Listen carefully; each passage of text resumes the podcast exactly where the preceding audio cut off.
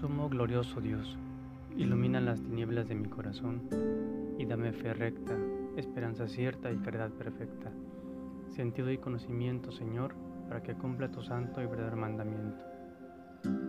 El Hijo del Hombre empieza a llamar la atención de muchos y en esta ocasión lo invitan a tomar la palabra en la sinagoga, que era el lugar dedicado a la oración, además de leer la escritura. Es impresionante ver la autoridad que tiene, notándose en la forma de hablar y hasta en la manera en que se dirige a los enfermos, gobernados por los demonios, que lo reconocen al verlo y al escucharlo, y tanto su temor que gritan ante su presencia y majestad.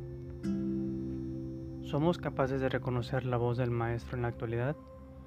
¿Podemos decirle a Jesús que le tenemos confianza total para que sane nuestras enfermedades?